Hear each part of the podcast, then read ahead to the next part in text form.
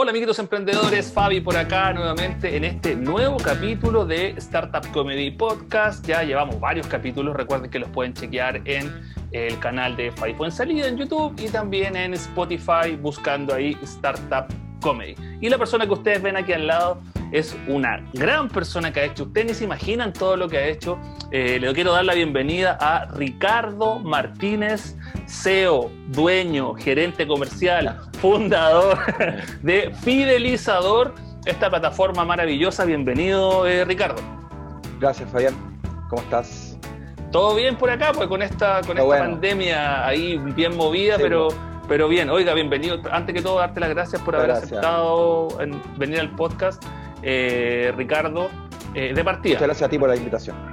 No hay de qué, pues, no hay de qué. Oiga, em, Ricardo, para partir, fidelizador. Hay mucha gente que yo creo que la ubica, yo creo, me imagino. Pero, sí, pero eh, cuéntanos tú un poquito, presentando un poquito para los emprendedores que nos están escuchando el podcast. ¿Quién es Ricardo Martín? A ver, mira, eh, eso, yo, es una muy buena pregunta en el sentido de que yo me considero un emprendedor atípico, ¿ya? Y ahí voy a explicar por qué. Eh, bueno, como tú ya me presentaste, mi nombre es Ricardo Martínez, yo soy periodista de profesión, pero alcancé eh, a trabajar y ejercer mi profesión muy poco tiempo, aproximadamente un par de años, hasta que se me presentó la oportunidad de ser, convertirme en emprendedor, y aquí es donde yo trato siempre de contar esta historia desde, un formato distinto. ¿Por qué? Porque eh, el emprendedor, generalmente el emprendedor tiene un modelo clásico, ¿no? Que es como aquel, aquel personaje que, desde chico siempre hizo cosas y, ya tenía más o menos claro de que después en el futuro no quería trabajar apatronado, por decirlo así, o asalariado, como se le dice, ¿no? Sino que quería tener su, su negocio propio, etc. Bueno, ese la verdad que no fue mi caso, ¿ya? Yo me convertí en un emprendedor forzadamente por oportunidad y no porque yo quise desde chico ser emprendedor. Eh, ¿Por qué? Porque eh, la empresa en la cual yo participo como socio y también como agente comercial, que se llama Fidelizador, que para los que no nos conocen, Fidelizador es un software en la nube, ¿ya? Una plataforma en la nube, con un modelo que ya es súper conocido, pero cuando nosotros empezamos no, lo conocía nadie, o muy poca gente, que es este modelo SaaS. Me imagino que tú lo has escuchado alguna vez. El modelo software como servicio, software as a service, ¿no? Eh, y bueno, y Fidelizador tiene la misión básicamente de eh, eh, ayudar a la empresa a potenciar eh, sus comunicaciones digitales, principalmente a través del canal del correo electrónico, ¿ya? Y estas comunicaciones siempre van dirigidas a cliente final que, que, tengan ellos, ¿cachai? Y quieran fidelizar, pero también se utiliza como una forma de ofrecer nuevos servicios y promociones, etcétera, ¿ok? En el fondo estamos hablando de lo que todo el mundo conoce como mailing, ¿cachai no? ya. Pero, pero, eh, pero al final nosotros nos metimos en un negocio que es muy, muy, muy técnico. No, la gente conoce el mailing, ¿cachai? Pero no sabe lo que hay detrás de hacer una plataforma que permita eh, gestionar este tipo de comunicaciones. Y nos fuimos desarrollando, abriendo distintas líneas de negocio, siempre bajo la lógica de potenciar las comunicaciones de nuestros clientes a través del canal correo electrónico. Si queréis podemos hablar de eso más adelante. Pero eso en estricto rigor es lo que hace Fidelizador. Fidelizador eh, es una empresa que ya está eh, en el mercado hace 12 años. ¿ah? Eh, o sea, somos bastante viejitos en el mercado, no somos una startup de estas nuevas y todo. Tiene la particularidad también de que es una empresa que no tuvo ningún tipo de inversión, ninguno, de ningún inversionista ángel, ningún fondo de inversión, ningún ningún, ni siquiera un crédito de un banco, te puedo decir. Todo se hizo con la caja de la empresa, ¿cachai? Y bueno, y con, y con el empuje inicial de los socios fundadores de, la empresa, ¿cachai? Eh, y bueno, ya te podría decir que actualmente Freezer es una empresa bastante reconocida en el mercado dentro de nuestra industria. Em, tenemos más de 400 clientes activos. Nuestro segmento de clientes está orientado principalmente a la mediana eh, y gran empresa. Ese es como más o menos el segmento de clientes que tenemos nosotros. Eh, y ya tenemos también presencia en Latinoamérica, ah, ya tenemos oficinas propias en, en, Ecuador y en Perú. Y además tenemos operaciones en otros países, con operaciones me refiero a que tenemos ventas fidelizador local, por ejemplo, en República Dominicana, en México, en Colombia, donde El Salvador, en donde también tenemos clientes. Así que estamos viviendo ahora un periodo de expansión con fidelizador. Súper contento con ese proyecto. Ricardo, perfecto. Amiguito Emprendedor, estamos viendo una empresa sólida. ¿no? Ya es algo que, eh, que Ricardo ahí está facturando como debe ser y le ha ido bien igual con el tema de la pandemia. Pero, pero me parece excelente entender todo este macro de, del momento que está la empresa ahora. Pero yo voy a llevar, amiguitos emprendedores que están escuchando, a, a Ricardo más atrás a este inicio, que él, dijo algo muy importante y que a lo mejor muchos de ustedes están en ese proceso, que es cuando Ricardo dijo, yo no me hice, yo, no era el emprendedor que quería, que siempre lo estuve pensando, que era para no tener el jefe, me, me, me mando solo. Él como que en cierta forma se hizo. Y te quiero remontar un poquito, Ricardo, a ese periodo, porque hay hartos emprendedores que pueden estar pasando por el mismo, por el mismo tema. Eh, ¿Cómo fue ese momento? ¿A qué te refieres? Podemos indagar un poquito más. ¿A qué te refieres con eso de que tú a lo mejor no querías? ¿O, cómo fue ese proceso que dijiste, ¿sabes que sí? Cuéntanos un poquito. Sí, mira, yo eh, soy el... Eh, tuve la fortuna de entrar a Fidelizador eh, cuando Fidelizador tenía poco tiempo de vida. aproximadamente Fidelizador recién creo que había cumplido un año de vida, pero con una operación muy inicial. Ya creo que yo fui no sé si el segundo o tercer empleado contratado de Fidelizador, ¿cachai? Porque yo, ese es importante, porque yo llegué a Fidelizador como empleado, no como socio, ¿cachai? Entonces eso es súper interesante para contarlo con, la historia que viene ahora. Entonces yo llegué con, mi rol de comunicador, yo llegué a, hacerme cargo como de las redes sociales y de generar la comunidad eh, de fidelizador en ese momento en, el mercado, ¿cachai? Como para potenciar la marca, para que nos conocieran y todo. Eh, yo llegué con ese propósito, onda, un poco aplicando lo que era mi profesión, que era periodista. Yo estaba recién, recién titulándome. Esto yo te estoy hablando año 2008, 2009, e, e, es, esa época, ¿cachai? Eh, y, qué pasa? Que Fidelizador, para que se entienda también mejor, Fidelizador es un spin-off me imagino, no sé si tú conoces el concepto de spin-off y los amigos que nos están viendo, pero eh, eh, spin-off, para, para que no lo sepa, es, es, son empresas que nacen dentro de otra empresa, ¿cachai? Eh, ya sea porque los fundadores tuvieron otra idea y la generaron en paralelo a la empresa que ellos ya tenían, o porque, como en el caso de Fidelizador, a un empleados que ellos tenían de una empresa se le ocurrió esta idea y dijeron, no me gusta, hagámosla juntos y se armó otra empresa. Ya, eso, así nació Fidelizador, ¿cachai? Y, en ese momento, Fidelizador, que fue idea de, tres personas, eh, eh, Cristian, Sergio López y David López, que, bueno, Sergio y David son mis socios en estos momentos todavía, eh, partió muy incipientemente con esta idea de cómo resolver esta comunicación con los clientes de forma de, potenciar a través del correo electrónico, como yo lo mencioné antes. Bueno, ocurre que a mí me contratan para ayudar a, empezar a, crear esta imagen de fidelizador, pero transcurrió el poco tiempo, a lo, no sé, un par de meses, cinco o seis meses, eh, yo llego a trabajar un día, nunca me olvidaré, llego a trabajar a, una, a, la oficina que en ese momento estaba fidelizador, que era estas oficinas compartidas, donde estábamos, había, en ese momento mis, mis socios tenían dos empresas más, Fidelizador era su tercera empresa, en donde ellos básicamente no estaban participando activamente en el día, en el día a día, pero sí le habían, habían pasado el espacio, o sea, habían sido los primeros inversionistas ángeles porque, porque ayudaron en el fondo con, con todo el desarrollo inicial de fidelizador eh, eh, a través de, por ejemplo, de, no sé, pues, de la contabilidad, del, de, la rienda, de un montón de cosas. Eh, y le, permitieron a este, a, este, a este chico que empezara a desarrollar este producto. El tema es que, resumen, al poco tiempo llegó a trabajar pregunto por, por esta persona que en ese momento era mi jefe, el que me había contratado, con el que yo trabajaba todos los días durante esos meses, y me dice, no, este eh, eh, eh, ya no vuelve más, se fue. ¿Qué? Y yo así como, y yo, ¿qué? yo, ¿cómo se fue? No, se fue, no vuelve más a trabajar. Y yo así, pero ¿cómo? Si este, este, este, este es el dueño, ¿cómo se va? No, se fue, ¿cachai?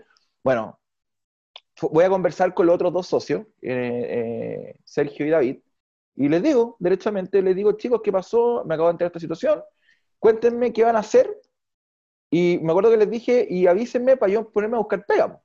Ese fue como mi, mi, mi, escenario. Paréntesis, paréntesis, Ricardo, paréntesis. Hasta ahí no había nada en tu mente de emprendimiento, nada. nada, nada, Yo, era, pues, no, yo era un trabajador, no, como la mayoría de los chilenos. Exacto, ya. Y, los chicos vienen y me dicen, Ricardo, mira, déjanos darle una vuelta a esta situación porque encontramos que Fidelizador es una empresa que tiene mucho potencial. Esto, evidentemente, nos tomó por sorpresa a nosotros también. Queremos ver cómo podemos rearmarlo. ¿Ok? Listo. Yo seguí yendo a trabajar. Pasó una semana, más o menos. Me llaman y me dicen ya, vamos a seguir, no queremos que Felizador muera, pero te queremos ofrecer que tú seas el vendedor en el fondo, el, que la persona que desarrolle el área comercial.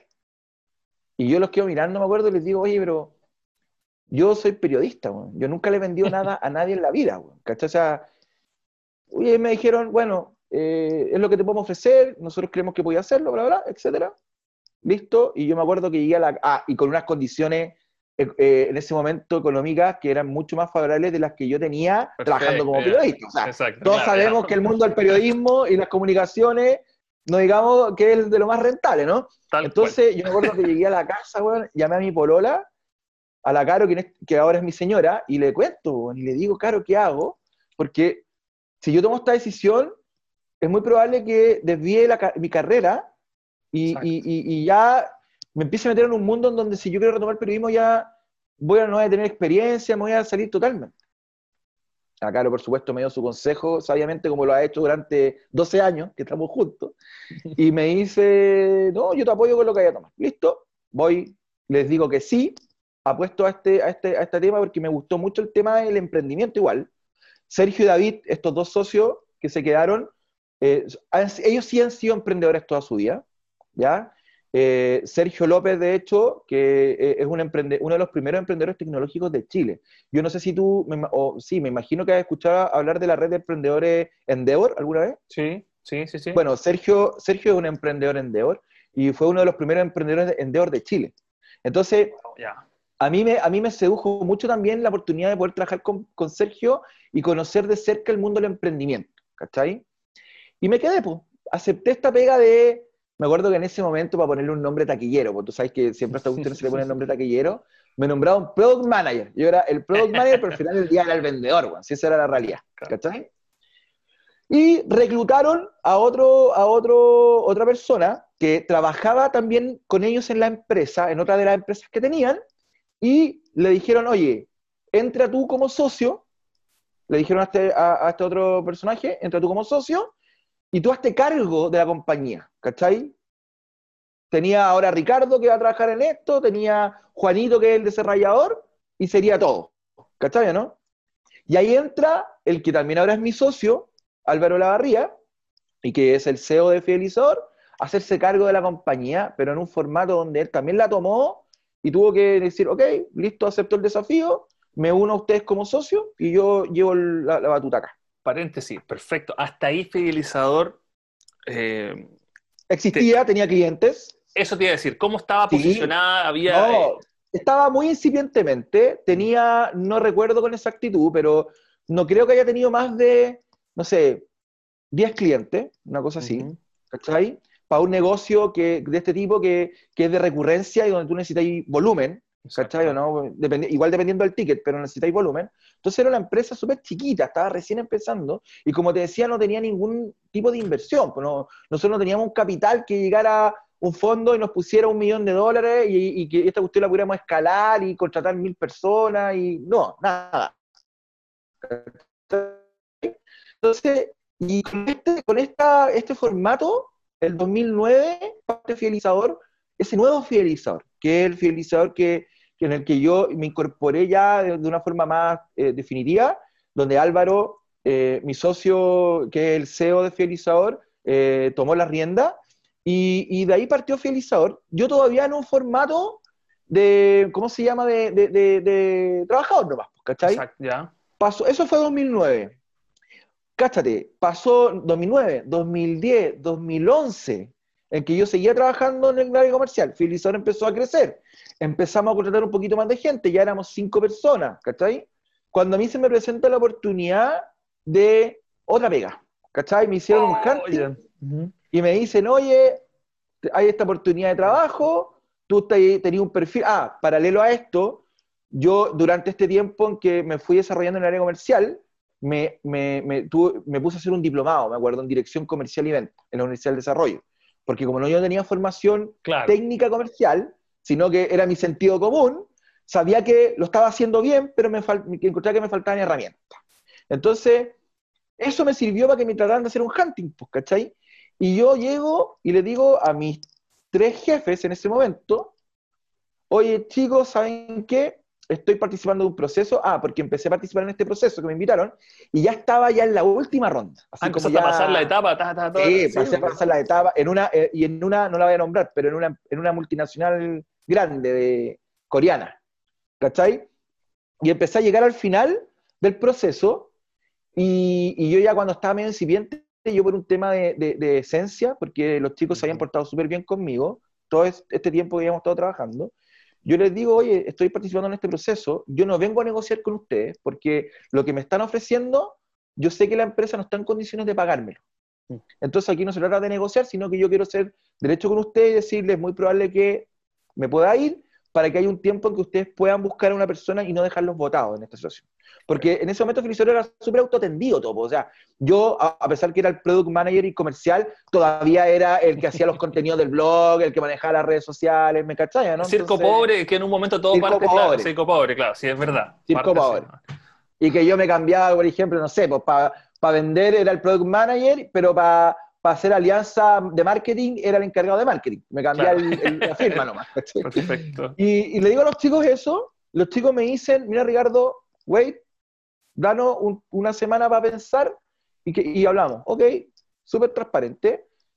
Vuelvo a hablar con ellos, así igual que cuando les conté antes que cuando les pregunté qué iba a pasar con la empresa, si qué iban a hacer para saber si me buscaba otra pega o no, ese mismo escenario se repitió un par de años después, y ahí les digo, eh, perdón, y ellos me dicen, ya, ok, conversemos, y ahí me dicen, mira, la verdad que no queremos que te vayáis, tú estás desde el inicio con nosotros, eres casi como uno de los fundadores de Fidelizador, ¿cachai?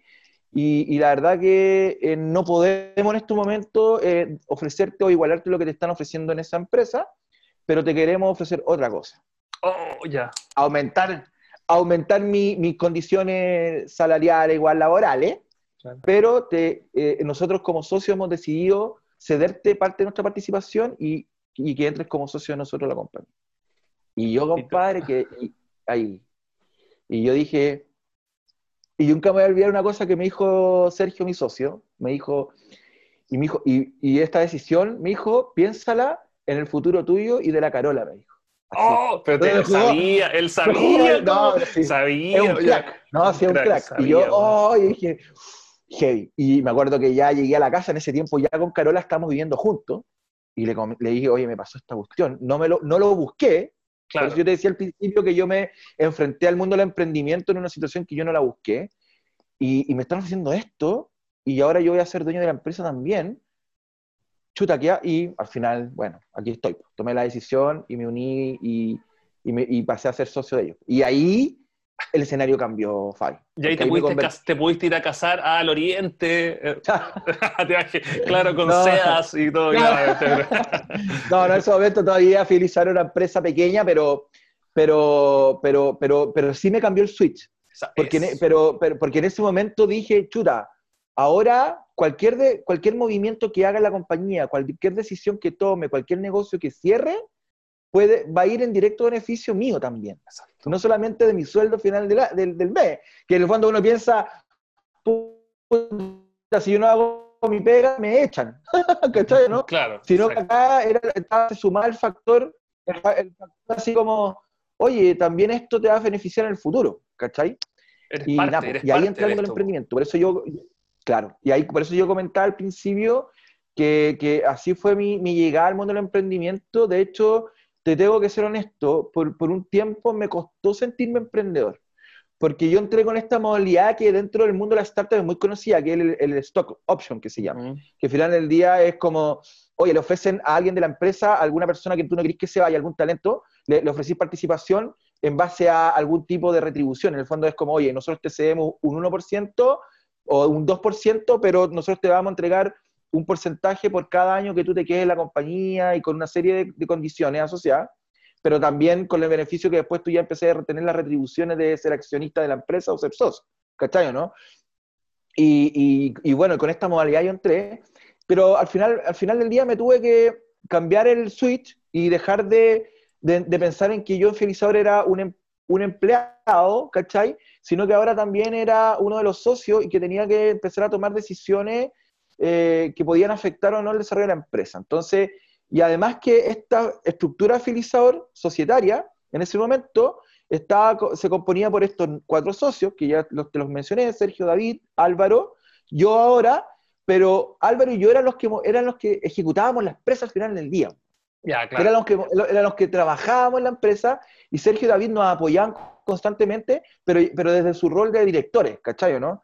Entonces ya mm, también tuve que tomar un, un, poco de, de, de, acciones en un perfil distinto al que yo estaba acostumbrado, como, como por ejemplo, no sé, yo hasta ese momento yo no, nunca había tenido interés por la contabilidad, por ejemplo. Importantísimo. Y ahora tuve que, y tuve que ponerme a estudiar y aprender de contabilidad porque yo después empecé a, a ver balances de la empresa y yo antes de eso no los veía. Entonces, ¿qué era eso? Era chino mandarín para mí. Claro, exactamente.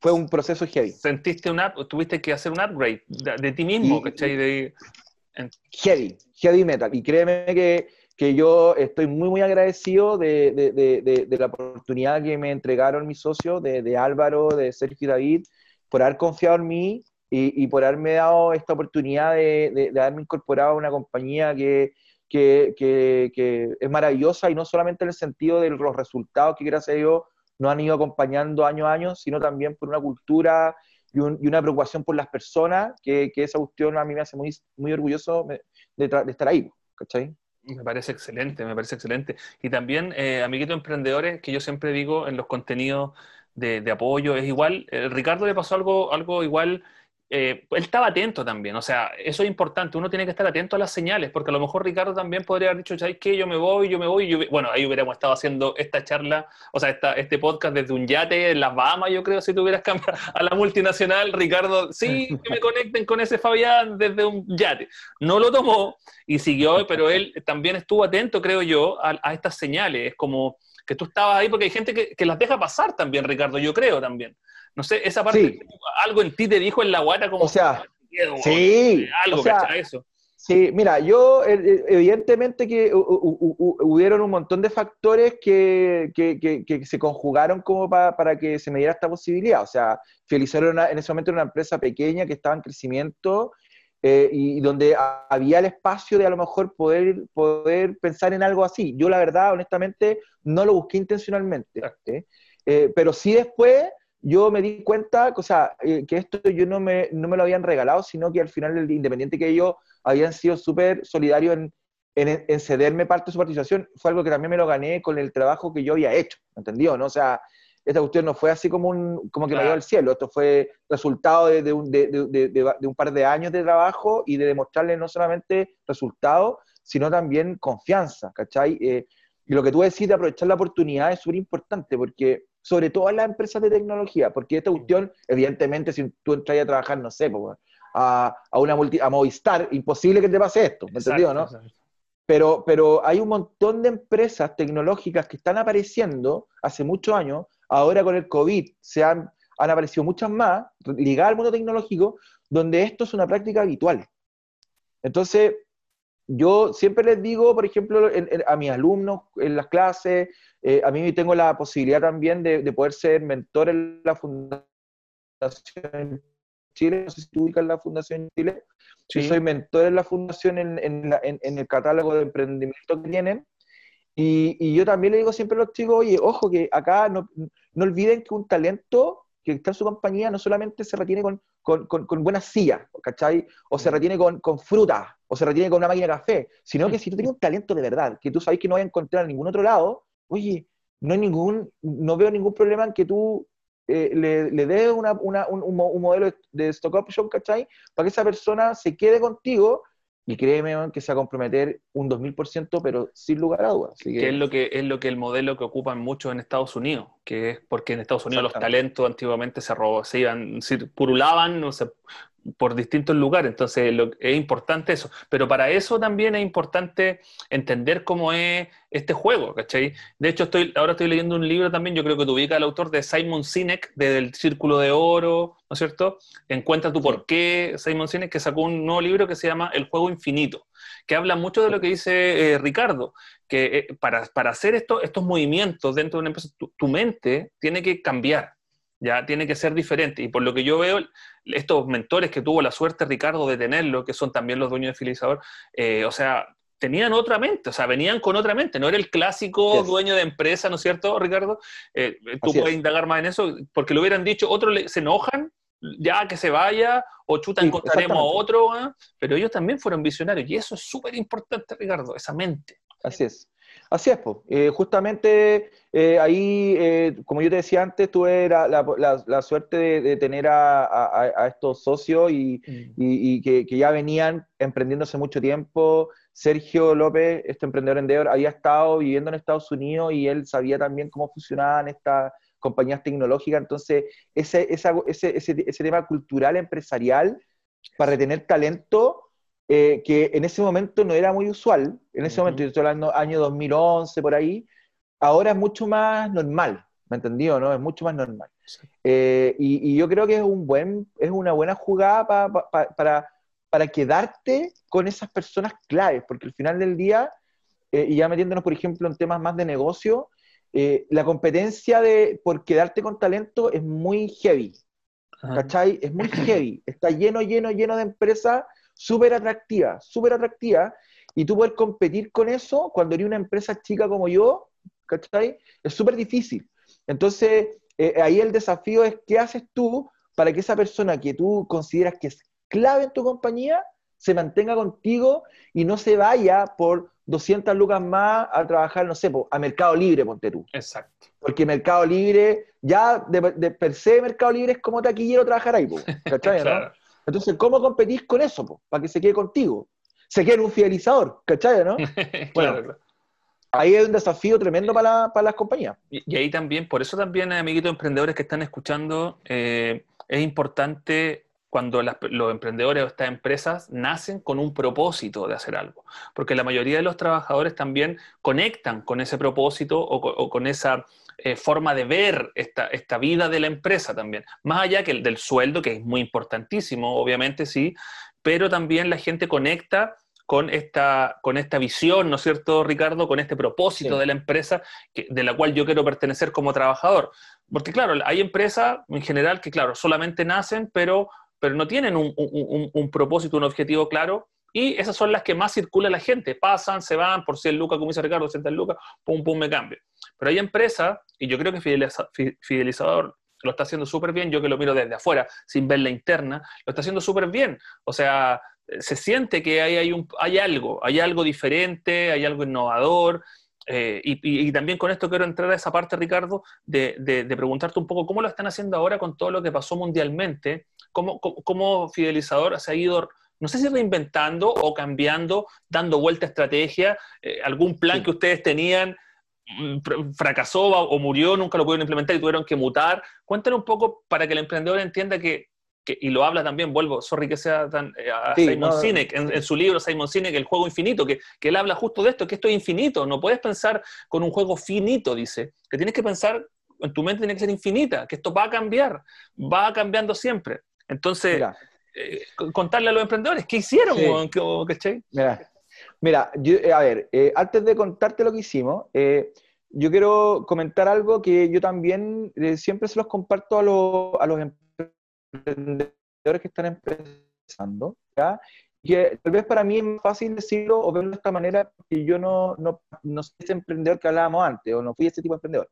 Pero yo creo que cuando tú eres un emprendedor y tú eres dueño de la empresa y además estás ejecutando la empresa, ¿cachai? Porque hay, son dos cosas distintas cuando tú estás ejecutando la empresa. La empresa te paga un sueldo, pero además eres socio, y además, o que está ahí fuera de la empresa y solamente eres socio director, ¿cachai? Exacto.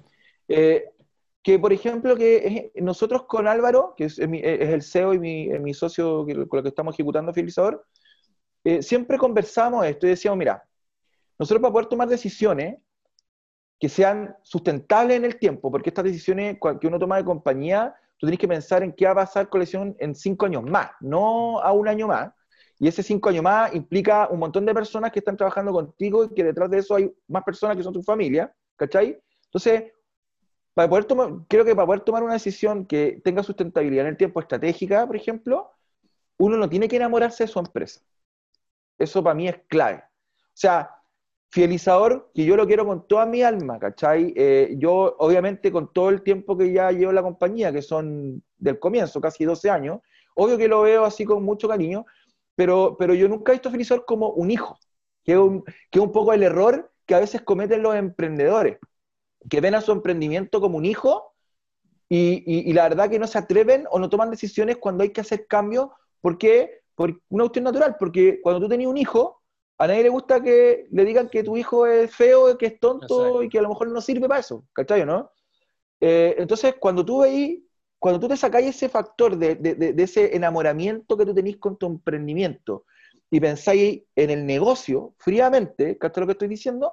yo creo que tenéis muchas más posibilidades de poder tomar las decisiones correctas que tenéis que tomar para hacer un cambio estratégico, por ejemplo. ¿Cachai? Y en ese sentido, eh, ese es un consejo para nuestros amigos que nos están viendo, que yo de verdad se lo digo con, el corazón. Ese y otro más, aprovecho, que me la, que me la dijo también uno, de, uno de mis grandes mentores. Le mando un saludo ahí a Cristian Kamiansky, uno de mis mentores también en el mundo del emprendimiento. Él me dijo, Ricardo, es muy importante que también se, se declare en la empresa qué quieren de la empresa en cinco años más, por ejemplo, que también es un problema que de repente tienen los socios. Sobre todo cuando tú empecé a crecer y tenéis lucas y, y empezáis con problemas de, ah, ahora yo quiero expandirme internacionalmente, pero otros dicen, no, yo estoy cómodo con como estamos porque estamos, estamos como estables, ¿cachai? Entonces, eso también es súper importante tenerlo claro en un comienzo eh, bueno, si quería ahí podemos, te puedo dar un montón de tips más al, final de la conversa, pero en base a la pregunta que tú me hiciste, como con Álvaro nosotros teníamos como esto de, que, de que era un negocio y teníamos que tomar decisiones, para nosotros no fue, nunca ha sido difícil decir, ok, este rumbo ah, que iba por acá, ahora vamos a, hacer un, vamos a girarlo un poquito para acá y vamos a tomarlo aquí. Si nos equivocamos, no importa, corregimos y volvemos a retomar, ¿cachai? Nunca nos costó tomar ese tipo de, de decisiones. Y en respecto con la pandemia, dada la situación eh, que como somos una, empresa digital y que eh, proveemos una, una, solución que está en la nube, evidentemente que eh, el tema de, no, de, no, poder salir a trabajar o que, o que, los clientes no salieran a trabajar no, no nos impactó directamente, como si le impactó a las tiendas, a las marcas que tienen tiendas, a los centros comerciales, etcétera, etcétera. Gracias a Dios, sí tuvimos que tomar algunas decisiones como un poquito, digámoslo así, economía de guerra, como se le llama. ¿Cachai? Que, que, yo creo que les pasó a todos al comienzo de la pandemia, que era como, oye, en los planes que teníamos de gasto o el, o, el presupuesto que nosotros teníamos para gastar este año, stop, hagamos una economía de guerra, pongámonos en distintos escenarios, hagamos escenario A, escenario B y escenario C. O sea, me refiero a un escenario optimista, un escenario probable y un, escenario, pesimista. Y, y, hagamos una proyección de cómo de costo para todos esos escenarios. Y en base a eso, tomemos decisiones, ¿cachai? Y no, para nosotros lo más que ahí, perdón, que ahí hay que decir a emprendedores que, que tomar esas decisiones como empresa eh, no cualquiera lo hace, ojo, o sea, yo encuentro que lo que está haciendo Fidelizador, y aquí es una opinión muy personal, encuentro que es una, es una visión eh, bastante acertada y una modalidad de pensamiento bastante moderna, lo que más o menos eh, pueden decir, claro, muchas empresas lo hacen todo, pero, pero créanme que en Chile por lo menos, o, en Latinoamérica me podría, eh, no sé si todos harían ese mismo tipo de cosas, aunque sí están los libros y todo, pero me refiero como inculcada en la gente de tomar ese, ese tipo de, de, economía de guerra que se estudia y todo, pero, pero me refiero que ellos lo hacen, y eso es importante, o sea, y si nos equivocamos, dijo Ricardo, vuelvo a la línea que teníamos, y es más de ir no sé si es probando, Ricardo, la palabra, pero, pero o sea, ustedes parten de una cultura de hagámoslo, intentémoslo, no solo esperemos, no solo recibamos, sino que no, tomamos, ¿me entendió, no? Eso es lo que quiero que entiendan los emprendedores. Y, en ese sentido ha sido fundamental nuevamente, te lo digo, el apoyo que hemos tenido, Álvaro, que hemos tenido de nuestros otros dos socios, Sergio y David, que ellos, eh, al no estar en, la empresa eh, de forma cotidiana, sí siempre nos han manifestado su apoyo para que nosotros podamos hacer estas cosas y no nos han, como se dice, trancado la pelota. tú lo dijiste mejor que... Mejor y, eso, y, eso, es súper importante. Entonces, con este tipo de acciones, nosotros pudimos, en el fondo, tomar decisiones que, que, que en base a que el, el, el, factor principal para tomar esta decisión era uno solo. ¿Adivina qué? ¿Qué podría haber sido? ¿Por qué tomamos la decisión que tomamos? Era para proteger a la gente, para que la gente no perdiera su empleo. ¿Cachai? Perdón. Porque en ese momento se venía todo una incertidumbre y, en donde la gente obviamente tenía miedo de perder su empleo, que fue lamentablemente lo que ha ido pasando. Entonces nosotros dijimos, oye, ¿qué hacemos para, que, para proteger a la gente en Fidelizador y no tengamos que despedir a nadie por, porque, no sé, por, por, por motivos pandémicos? ¿Cachai? Esa fue la primera medida que se tomó, ¿cachai? Eh, y yo creo que la, que la decisión que se tomó en ese momento fue acertada porque puedo decir con mucho orgullo eh, que, la, que no tuvimos que esperar a nadie, que la gente que, que, que, está con nosotros al momento de que comenzó la pandemia es, prácticamente la misma gente que, sigue ahora, ¿cachai? Em, y, y, es porque pudimos, yo creo, eh, hacer una muy buena gestión en ese sentido con respecto a todo lo que tenía que ver con los costos, ¿cachai? Obviamente relacionado con las ventas, y, toda la situación tecnológica también para trabajar remoto la teníamos más o menos resuelta, ¿cachai? Fidelizador era una empresa muy de trabajar en la oficina, porque nos gustaba mucho ir a la oficina. Aparte nos habíamos preocupado de tener una oficina como súper súper eh, rica en términos de, no sé, pues de estaciones de trabajo, de, cosas para la gente.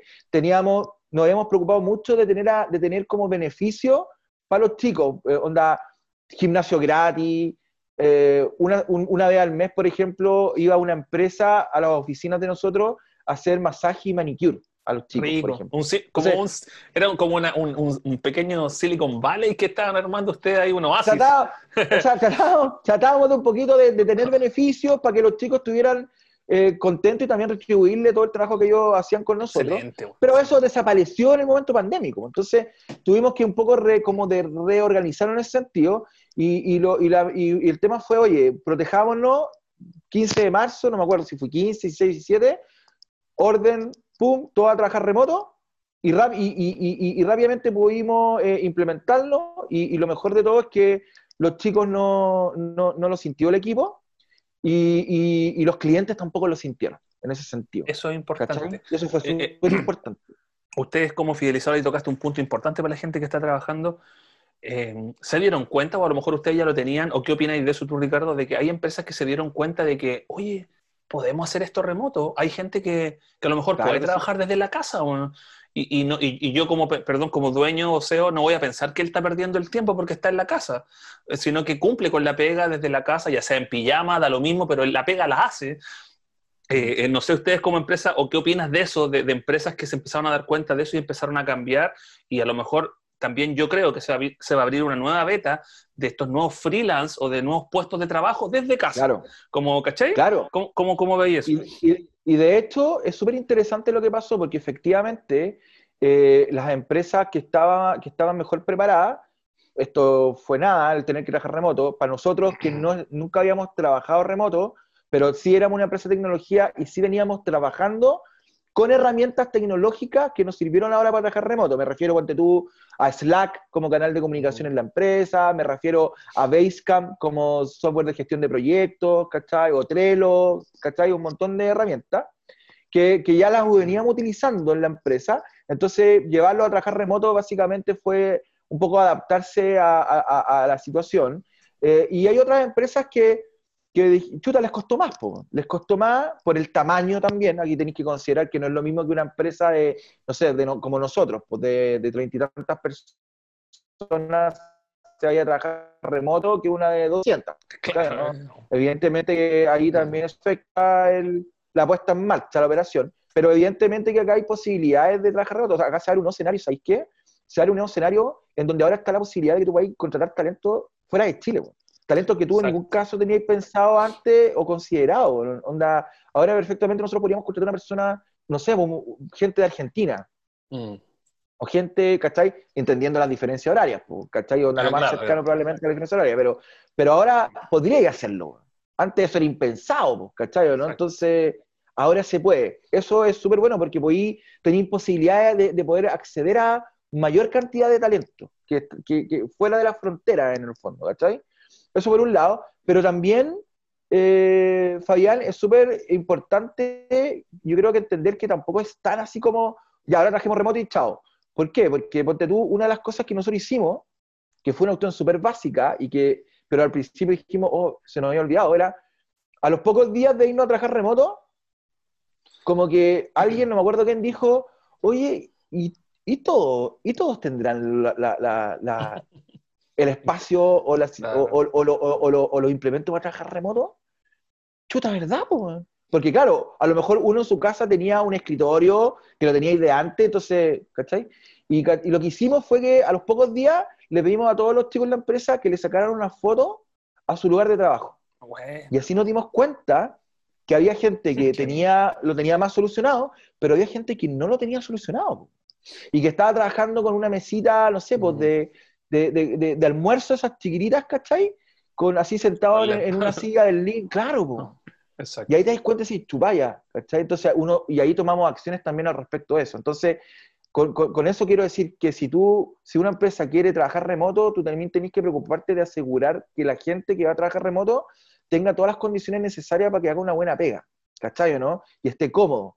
Y también, Fabián, hay, hay situaciones donde a lo mejor las personas no pueden trabajar remoto porque en su casa no están las condiciones dadas, no, por, no porque no tengan un escritorio, sino porque a lo mejor tienen muchos hijos, el entorno no se los permite, y no se sienten cómodos. Y yo creo que yo soy un más partidario de no un 100% de trabajo remoto, sino de tener una especie de mix en donde uno mantenga una oficina física y le dé la, posibilidad a la persona de elegir y decir, ok, si tú quieres trabajar remoto, ningún problema, pero en el caso de que tú no te sientas cómodo en tu casa y necesites por un tema de adhesión, anda a la oficina y vaya a tener un puesto en la oficina. Yo creo que ese mix, para mí, es un, sería una buena, una buena medida como como para empezar a, entender muy bien lo que es trabajar remoto, ¿ah? porque esto fue forzado, ¿cachai? ¿no? Exacto, exacto, esto fue impuesto, fue impuesto, pero si uno lo quiere, si uno lo quisiera establecer como parte de la cultura de la compañía, yo creo que no es como, ah, ya ahora quedémonos trabajando remoto, listo, no. O sea, hay cosas que solucionar, hay procesos que establecer, o sea, no es tan, tan simple.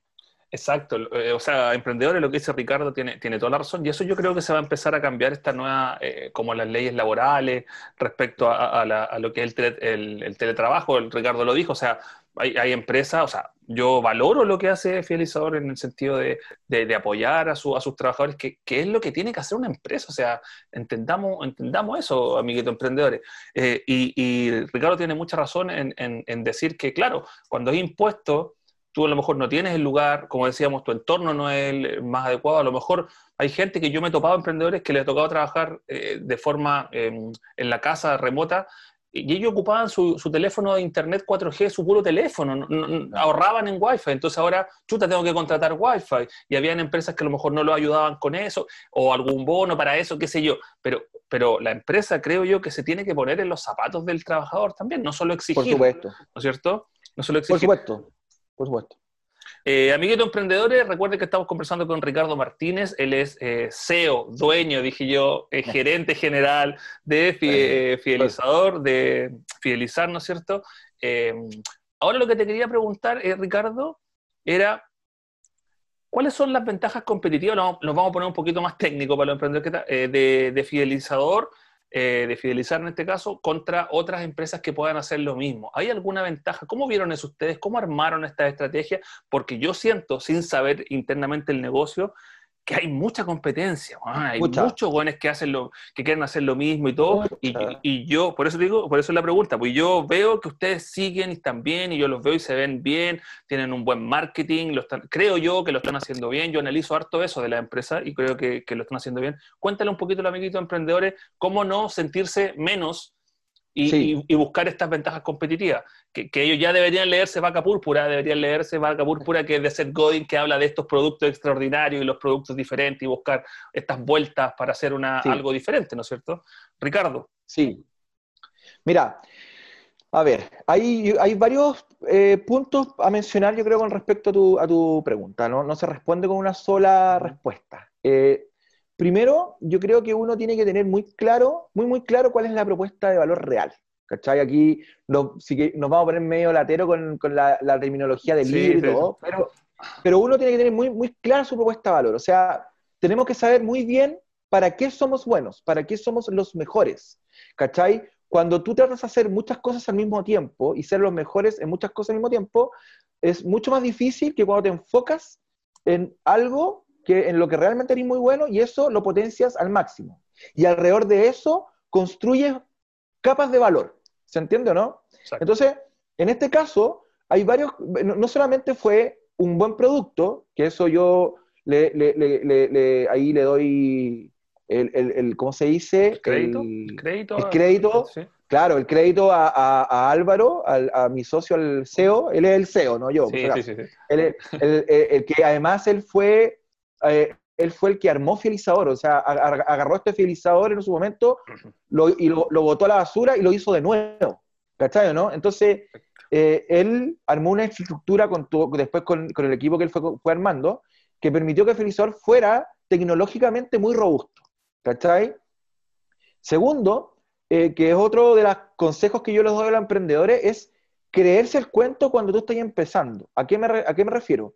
A que nosotros fuimos muy responsables con respecto a la estructura de la empresa en un comienzo, aunque éramos cinco personas. O sea, armamos áreas al tiro, ¿cachai? Onda, a pesar de que a lo mejor yo cumplía tres papeles en la compañía, teníamos área de administración, teníamos área de operación, área comercial, área de marketing, todo muy bien estructurado y muy bien separado. Y eso permitió que desde un comienzo Fidelizador tuviera una estructura organizacional que simplemente después se fueron a, su alrededor generando procesos que permitían que la gente se fuera incorporando y esto fuera creciendo bien orgánicamente, ¿cachai? Entonces, eso nosotros como que dijimos, pucha, somos una startup, pero no, no pensemos que somos una startup, pensemos que somos una empresa donde trabajan 200 personas, ¿cachai? Entonces, nos, nos ese cuento desde un principio. Entonces, segundo, o tercero, fuimos súper responsables financieramente. Y esta cuestión es, otro, es otro tip que yo me gusta compartir. Nosotros eh, siempre eh, dijimos, ok, y, eso me lo decía Álvaro, mi socio, me decía, la, eh, la plata, el IVA, la plata del IVA no es de nosotros. no es de nosotros. El IVA, el IVA no, ¿cachai? El IVA hay que dejarlo a un lado, bla, bla, bla. Y, y, porque hay, hay, empresas que lamentablemente empiezan a ocupar la plata del IVA y después tienen tremendo hoyo y empiezan a bicicletear, ¿cachai? Y se meten en toda una dinámica de la cual no pueden salir. Ya, bueno, ese tipo de cosas nosotros fuimos súper responsables desde un comienzo financieramente. Y también nos ayudó mucho a poder tomar decisiones de escalamiento en la compañía responsables. O sea, eh, me refiero a cuántas personas podíamos contratar y cuánto podíamos pagar, ¿cachai o no? Nunca sobrepagamos a nadie y después tuvimos problemas para pagar o cosas de ese tipo. Eh, eh, y en ese sentido fue como que fue súper importante esa, esa esa estructura de un comienzo, como, como un núcleo. Y de ahí ya venía la parte como diferenciadora del producto. Como te decía, tecnológicamente hicimos muy buen producto, pero yo tenía entendido y tenía muy claro de que, de que había mucha competencia a mi alrededor y que, y que en verdad era muy difícil diferenciarme simplemente por decir que era fidelizador. Entonces, lo que construimos en ese sentido fue primero una propuesta de valor que tenía que ver con la parte tecnológica más una postventa. Y eso tenía que ver con manejar las expectativas del cliente. ¿Por qué? Porque yo veía que mi competencia en general tenía un muy mal servicio de postventa, de atención de postventa, ¿cachai? Y veía que la competencia que estaba fuera de Chile no, no era una atención más personalizada. Y, yo, y nosotros dijimos, ok, aquí está. Si nosotros, si nosotros acompañamos nuestra solución, nuestra tecnología robusta, con una buena estrategia de postventa, en donde el cliente sienta que tiene un partner y no solamente una plataforma para mandar mailing, podemos hacer una diferencia. Y eso hizo que Fidelizador empezara a, tener una, una, muy buena aceptación con el cliente eh, con el producto y les gustaba mucho saber que tenía una muy buena postventa y generó, ya ha generado a través de los años barreras de salida, ¿cachai? Evidentemente hemos tenido que ir construyendo en el producto funcionalidades que permitan a Fidelizador ser la herramienta que ahora, una herramienta orientada más a la automatización de marketing, a la omnicanalidad, incorporando nuevas funcionalidades, nuevas líneas de negocio, etcétera. pero siempre con esta propuesta de valor de que no somos una plataforma, sino que somos un partner y estamos ahí junto con el cliente. ¿Cachai? ¿no? Entonces, eso ha sido fundamental. Eh, eh, sí, perfecto. Que, recordar, amiguito emprendedores, que lo que dice Ricardo eh, es fundamental en la propuesta de valor. Acuérdense que los clientes, los clientes quieren que, las marcas y las empresas le solucionen problemas a ellos. Olvidémonos de que hay muchas marcas o muchas empresas, Ricardo, que les gusta hablar de ellos. ¿No es cierto? Nosotros, es que yo, es que nosotros. Acuérdense que emprendedores que lo que ustedes hacen, como bien lo hace Fidelizador en este caso, es entregarle al cliente una ayuda el cliente es el importante. Nosotros, la marca le va a solucionar un problema a ellos, a él, lo va a acompañar, como dice Ricardo, somos amigos, yo te ayudo a ti. Ustedes están para ayudar al cliente, ¿no es así, Ricardo? Así es. Y lo otro, eh, a, propósito de lo mismo, eh, es que, por ejemplo, hay, un, buen ejercicio que cuando tú haces un análisis de la competencia y, tú, y, tú, y tú dices, ok, yo estoy, yo, yo hago esto, esta es mi propuesta de valor, ¿cómo está el escenario de mi competencia? ¿Hay competencia? No. Ah, perfecto. Yo ahí voy a ser líder probablemente en el mercado, si no hay competencia. Estamos hablando, por ejemplo, no sé, de un corner shop. Ponte tú. ¿Cachai, no? Eh, y, pero si me voy para el otro lado y, hago ese análisis y digo, ¿hay competencia? Sí. Después, ¿quién es el líder? ¿Soy yo el líder? No, no soy yo el líder. Entonces ahí la única opción que tengo es eficiencia operacional, lo que hablaba recién eficiencia en postventa, eficiencia en cosas que no necesariamente son la parte, de, parte core del negocio, porque hay otro que hace lo mismo que yo y a lo mejor es líder. ¿Cachai? hay muchas barreras, barreras de entrada, ¿no es cierto? Está muy... Por eh, supuesto. ¿Cómo me diferencio cuando llego a, ese, a esa situación en donde yo no soy el líder? Se recomienda ahí, en los libros dicen la, la eficiencia operacional, etcétera, etcétera. Exacto. Ojo ahí, emprendedores, lo que está eh, diciendo Ricardo, que es muy importante y me pareció, quiero rescatar lo que él explicaba de cuando ellos partieron. Yo siempre eh, hablo de la actitud emprendedora, de que no porque seamos pequeños debemos partir mal o a la chilena, como se decía antiguamente, sino que hay formas ya, ¿no es cierto, Ricardo, de armar una empresa como tal, ya sea una SPA, una limitada, ordenada, aunque sean tres, cuatro o cinco personas, pero partir ordenado, ¿no es cierto, Ricardo? Que eso también va en la mente de yo soy una empresa, aunque claro, somos pocas personas, pero tenemos un respaldo eh, de algo estructurado legalmente. Bueno, y nosotros, armamos, nosotros desde el día uno tuvimos un directorio, por ejemplo. Eso yo lo encuentro maravilloso. Siempre. No esperaron, no esperaron reventar para hoy hay que crear ya, claro. No, no, no. No, no, no. Con el tiempo éramos los cuatro socios en un principio y después incorporamos un quinto director que lo, que lo incorporamos como director solamente, ¿cachai?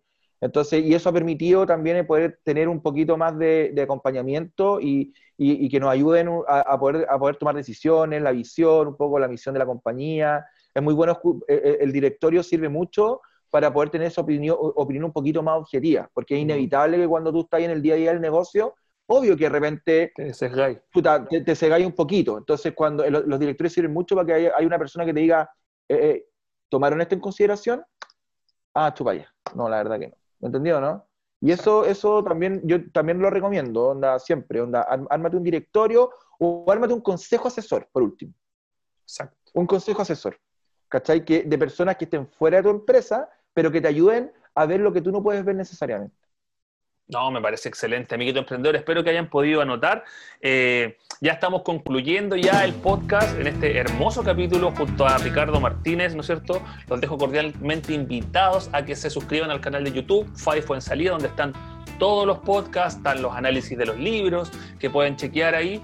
Y eh, dejo invitado a Ricardo para que dé las redes, para que la gente se comunique. A lo mejor si tienen duda, a lo mejor un emprendedor le puede hablar a, Ricardo, no lo sé.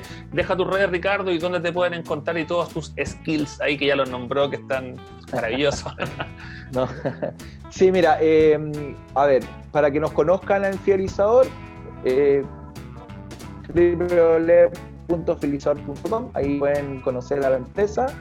Y yo feliz de poder, eh, si alguien quiere comunicarse conmigo para recibir algún consejo, contarme algo, yo, la especialidad mía eh, en este mundo del emprendimiento evidentemente ha sido la parte comercial, ha sido la parte de venta, marketing también, así que el que quiera un consejo, yo feliz, me puede encontrar, me puede escribir a mi correo que es rmartinez.fidelizador.com y yo ningún problema de poder ahí tomar un café virtual y conversar. Perfecto, perfecto, Ricardo. Ricardo, se acaba el programa. Eh, agradecerte de verdad, sinceramente. Espero que te podamos tener en, otra oportunidad porque el tema da para mucho. Podemos hablar de muchos hartos consejos. Así que te agradezco por tu tiempo. Yo sé que estás muy ocupado. Quisiste ahí, abriste un, un pequeño un espacio en la agenda. Te lo agradezco mucho. ¿Y algún consejo final? ¿Algo para los emprendedores para finalizar el programa? Sí, no, agradecerte Fabián por esta invitación. La verdad que eh, la historia que yo te conté en un comienzo de, cómo entré al mundo del emprendimiento, eh, yo considero que uno tiene que dar para recibir, ¿me entendí? Entonces, eh, yo creo que los emprendedores, y esto es un mensaje para todos los que somos emprendedores, los emprendedores debemos ser solidarios. Nosotros sabemos que que la mayoría de los empleos en Chile los generan los emprendedores y es muy importante que nos ayudemos, eh, sobre todo en estas situaciones de pandemia. Así que eh, yo les pido que se abran un poquito más, que los que les está yendo mejor eh, compartan sus conocimientos con los que están empezando. Yo creo que eso es importante, tiene que ser así, esto tiene que ser como una cadena de favores o no hay otra, o si no, no va a haber posibilidad de que el mundo del emprendimiento se siga desarrollando. Y, lo otro que yo le puedo decir a los chicos que están recién empezando es que eh, crean en, ustedes, eh, en sus ideas eh, y siempre con, el, con foco. Eso es súper importante. si van a hacer algo, no lo hagan a medias. Háganlo bien de un, o traten de hacerlo bien de una vez.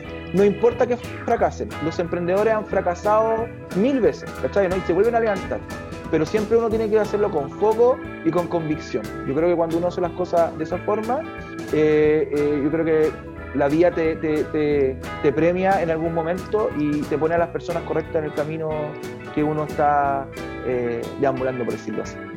Perfecto, muy bonitas palabras, espero que, que lo hayan escuchado, emprendedores. Él fue Ricardo Martínez, gran persona. Gracias, Fabio Así que dejamos el podcast hasta acá. Me encantaría seguir conversando. Yo sé que tienes cosas que hacer también. Y créanme, emprendedores, voy a hablar con él ahora fuera de cámara porque lo voy a tener otro día más cuando pueda para hablar de todos estos temas maravillosos. Me despido, soy Foy Salida.